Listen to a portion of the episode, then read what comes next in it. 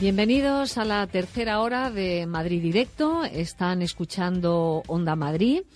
Eh, vamos a hablarles de salud. Este martes se celebra el Día Mundial de la Diabetes. Es una enfermedad que, según datos de la Organización Mundial de la Salud, causa 17 millones de muertes en el mundo.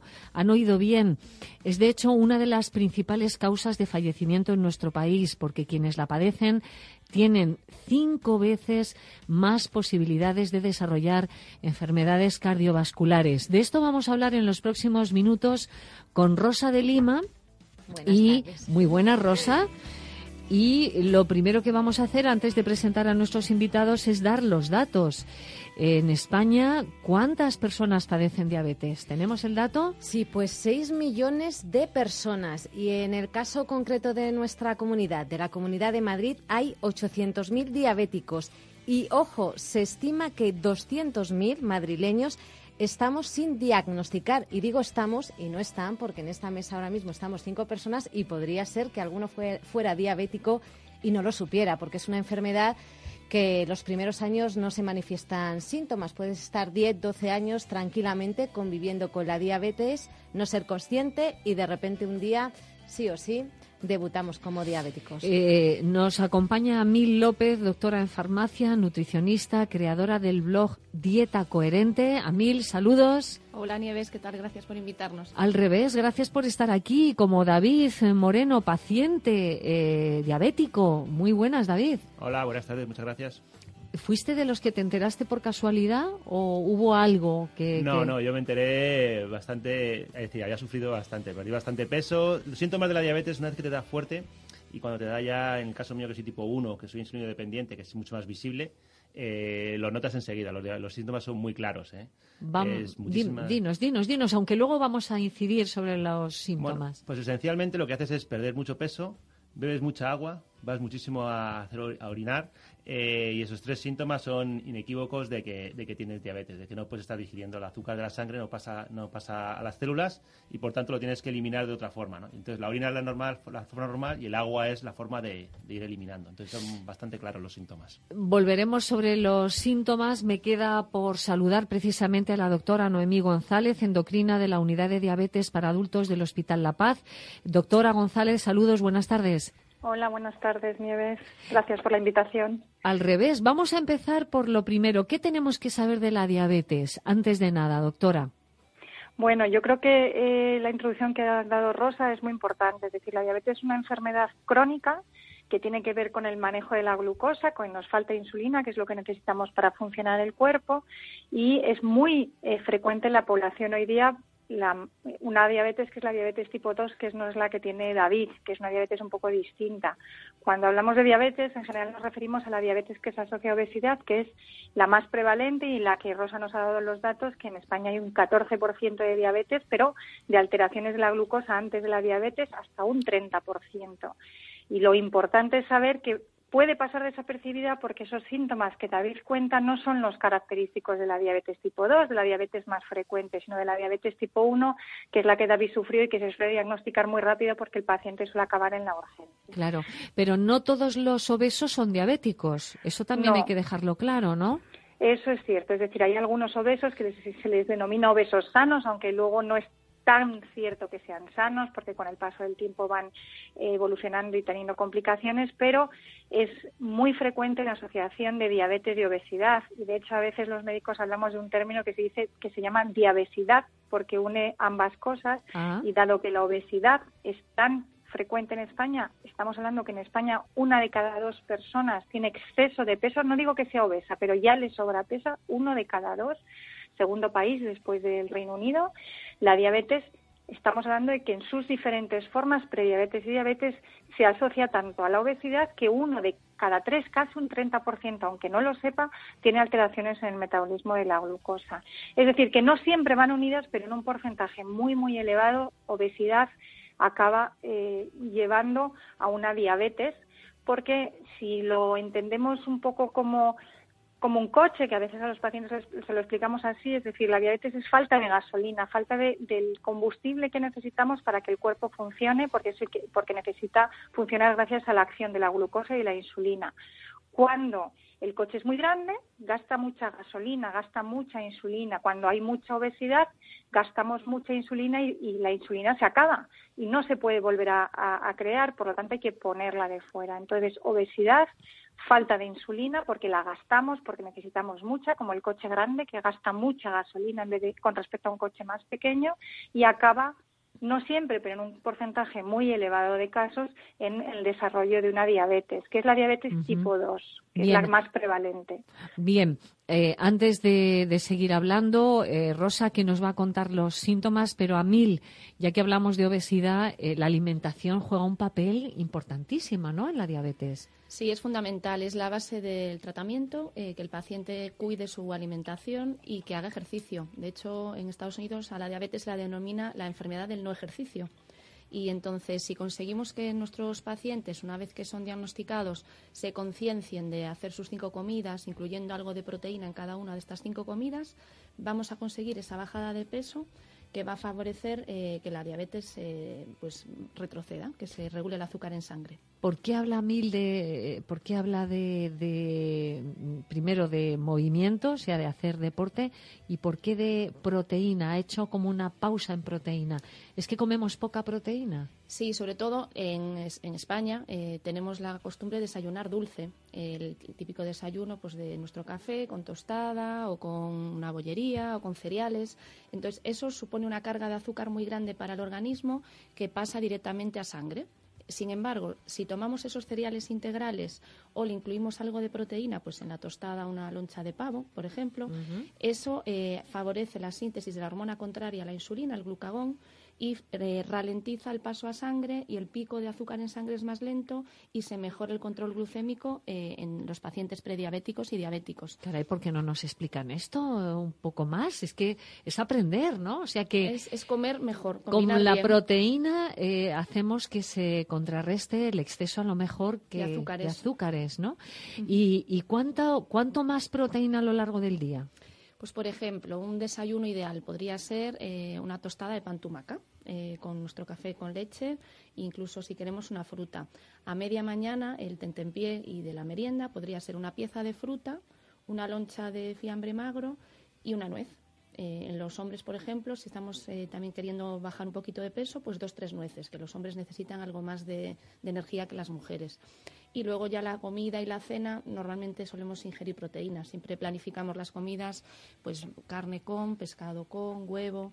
El problema suele estar en el desayuno dulce, que es importantísimo romper el ayuno de la noche, que es otro factor que descompensa el azúcar en sangre, estar más de cuatro o cinco horas en ayunas. Claro y entonces hacer un buen desayuno, empezar el día con buen pie y a partir de las 8 o 9 de la tarde yo siempre recomiendo a nuestros pacientes no tomar demasiados hidratos porque la insulina tiene una curva de acción a lo largo del día que es muy activa a las 12 del mediodía y a partir de las 7 8 de la tarde ya no trabaja bien. Entonces esos hidratos de carbono que ingerimos después de las 8 de la tarde van directamente a grasa y descompensan también más eh, la glucemia.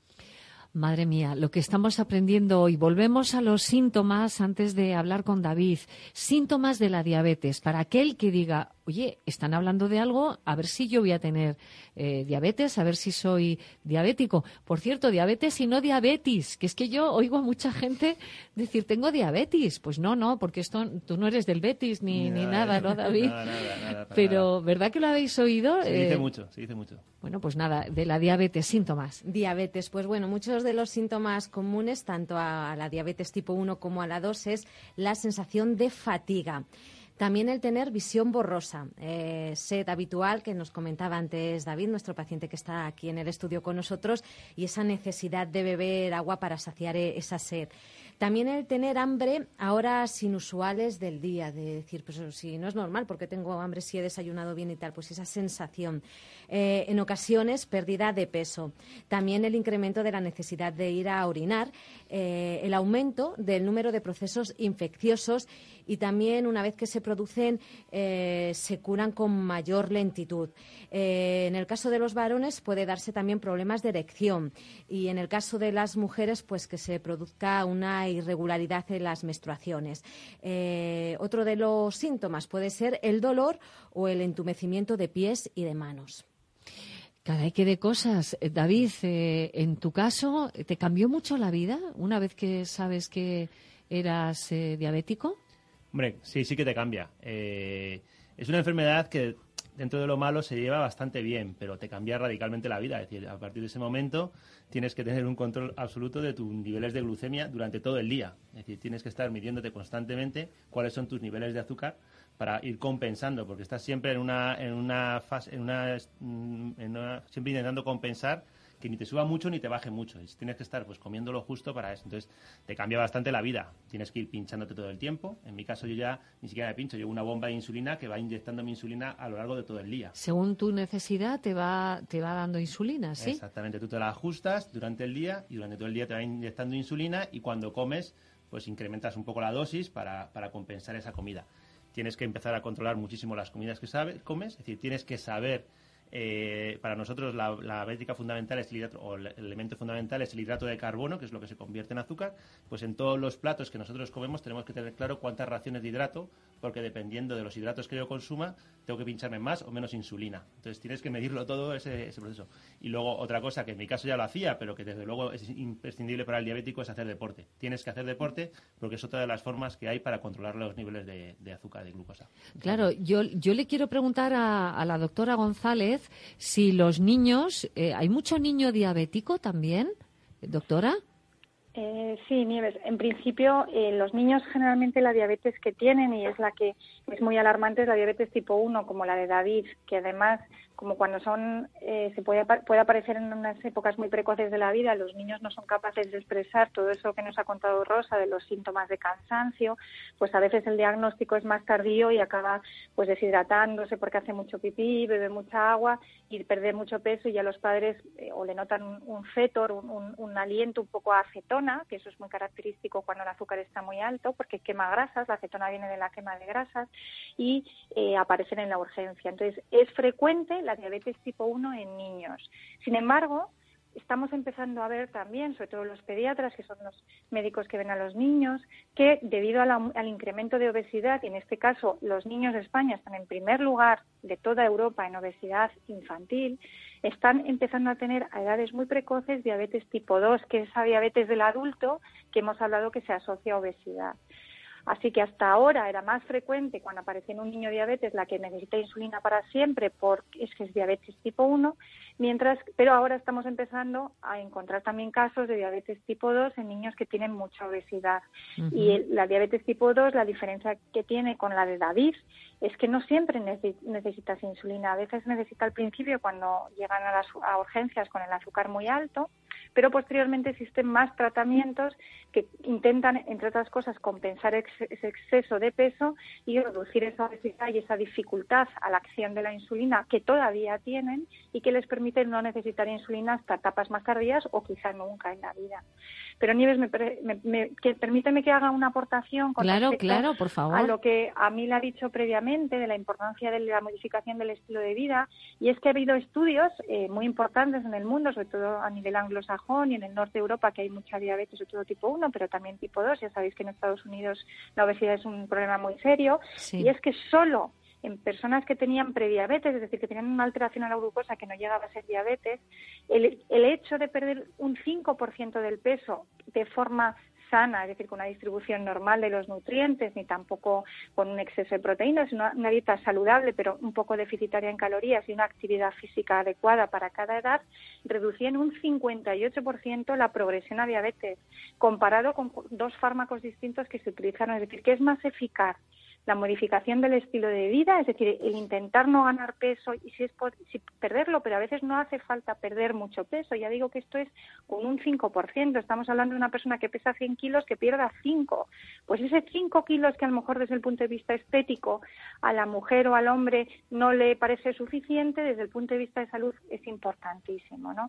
Y por eso yo creo que no podemos dejar de insistir en las campañas de prevención de obesidad y de hábitos saludables en España pues qué mejor ejemplo que el pan tumaca por ejemplo para el desayuno los frutos secos y la dieta mediterránea que también ha demostrado esa reducción mayor que fármacos que de por sí son para la diabetes a la hora de, evitar que un paciente que tiene riesgo la desarrolle. Y no nos cansaremos desde el punto de vista siempre médico y del ámbito sanitario el potenciar desde los colegios, desde la atención primaria, desde las consultas, desde los medios de comunicación, pues el comer sano y el, y el, hacer ejercicio, que no tiene que ser un ejercicio muy intenso, tiene que ser un ejercicio adecuado para cada persona y que hay personas que no podrán moverse mucho, pero pueden hacer ejercicios de resistencia, repetitivos, y eso ya tiene un beneficio para prevenir la diabetes, pero también para un mejor control de la diabetes cuando ya se tiene con menos necesidades de pastillas o de insulina, si es que así se requiere. Claro.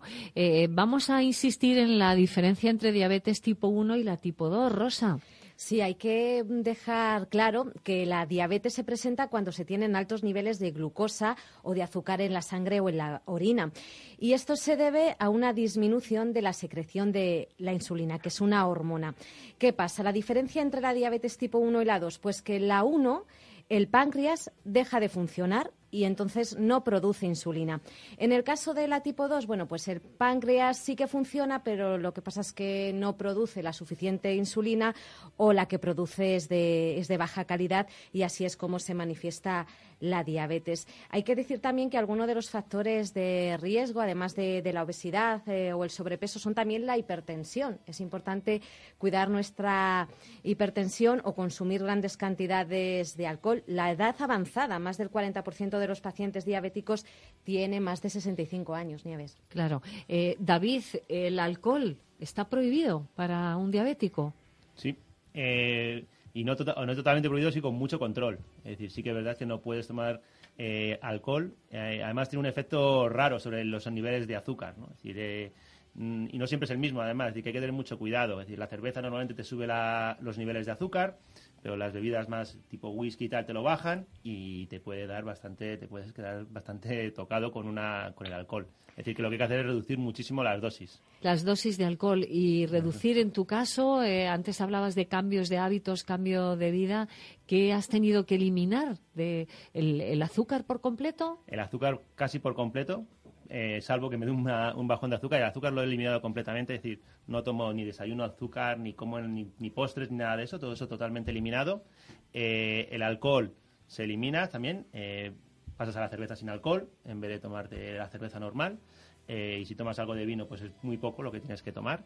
Eh, y luego, además de eso, pues ya esencialmente luego sí que eh, seguir controlando mucho la dieta. Es decir, menos comidas abundantes, comidas más fraccionadas, intentar siempre que sean comidas en las cuales los azúcares son más lentos. Es decir, evitar, no sé, hay comidas que son muy, muy, que te suben mucho el azúcar, tipo el arroz, ese tipo de cosas suben muy rápidamente el azúcar. Entonces, pues al final, yo que a mí me gusta mucho el arroz, pues consumo mucho menos arroz ahora y como más, más ingredientes integrales que tienen una, digestión más lenta y te suben más lentamente el azúcar. Eh, vayamos al tema arroces, a mil. Eh, es que hay que aprender, ¿no? Que hay determinados productos que nos suben el, azúcar. Eh, ¿Podemos consumir siendo diabético fruta, por ejemplo? Podemos consumir cualquier alimento siendo diabéticos, excepto el azúcar refinado pero me gustaría también hablar sobre los azúcares ocultos que hay en la alimentación y es muy importante ah, para la prevención de la obesidad infantil y para la prevención de la diabesidad que estamos hablando esta tarde en cereales de desayuno, en alimentos supuestamente saludables como un Aquarius, como refrescos azucarados, eh, bebidas de cola, bollería, las galletas María que ponen a los diabéticos en el hospital de desayuno eh, contienen cuatro azucarillos. Entonces estamos hablando de una cantidad de azúcares ocultos eh, en la alimentación habitual y que se consideran alimentos supuestamente saludables que hacen muy difícil que el hogar medio eh, tenga pues una despensa adecuada para organizar su alimentación. Claro, ya no hablar de estas eh, estas tomates que gustan tanto a los niños, por ejemplo, tiene que tiene mucho azúcar, ¿verdad? Esto yo lo he averiguado hace poco, que, se hizo una campaña diciendo que había muchísimo azúcar. ¿Qué, es lo que debemos entonces? ¿Qué, qué sí debemos comer? Bueno, tenemos que eh, tener claro que hidrato de carbono y a fin de cuentas azúcar es eh, pues toda esta lista de alimentos, pan, pasta, arroz, patatas, cereales, verdura, fruta, que la fruta y la verdura a veces no se eh, incluyen como hidrato de carbono y realmente son una vía de azúcares. Sobre todo la fruta cuando la tomamos sola, como decíamos en los tentempiés. Eh, esa fructosa es un azúcar de liberación más lenta que la sacarosa, el azúcar común, pero también es azúcar, a fin de cuentas, y genera un pico de azúcares en sangre que descompensa esa glucemia y puede hacer luego una hipoglucemia eh, posterior, eh, que son esos picos sube y baja, que es lo que acaba afectando al marcador que tenemos en sanidad, que es la hemoglobina glicosilada, que es el marcador de cómo ha controlado el paciente los dos últimos meses sus niveles de azúcar en sangre. Entonces, esos alimentos, como decíamos antes, acompañarlos siempre de proteína. Y un truco, eh, según la regla del plato, ah, a ver. si dividimos el plato en tres, un tercio del plato sería la, mano, eh, la proteína, más o menos en nuestra mano en superficie en grosor. Si la guarnición es favorable, entendiendo que es la que aporta menos calorías, podríamos consumir dos tercios del plato, dos manos.